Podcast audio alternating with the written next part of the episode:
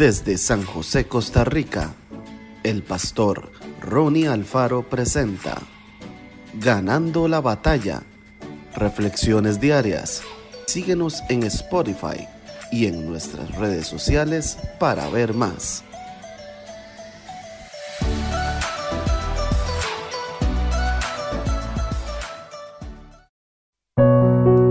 Proverbios 14:30 El corazón apacible es vida de la carne, mas la envidia es carcoma de los huesos.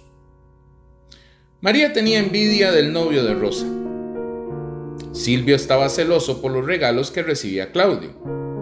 Magda hablaba mal de su compañera de curso porque no aguantaba verla tan feliz y llena de vida. Martín se mostraba muy envidioso de las cosas que compraba Norberto. ¿Cuánta gente vive al ritmo de la envidia y los celos? Muchas de las peleas entre los amigos o los parientes, gran parte de la discriminación y el menosprecio, cierto porcentaje de los homicidios y robos que ocurren a diario, varios de los conflictos judiciales y económicos, algunas de las batallas entre distintos grupos sociales y otras desdichadas realidades tienen su origen en aquellas actitudes que tanto dividen y destruyen al ser humano. Porque cuando una persona decide darle lugar a la envidia, comienza a deteriorarse su ser interior y deja de vivir en forma libre para estar obsesionada con todo lo que los demás dicen, hacen o tienen. De este modo la crítica, el enojo, la amargura, el rechazo y el odio empiezan a modificar su carácter. Incluso llega a cometer actos que nunca pensó realizar. Jamás envidiemos ni tengamos celos de nadie.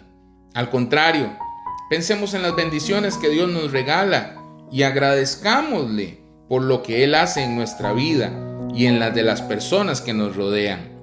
Felicitemos a la gente de manera sincera, aprendamos del ejemplo de quienes logran sus objetivos en forma honesta y llenemos nuestra mente con pensamientos de amor y paz.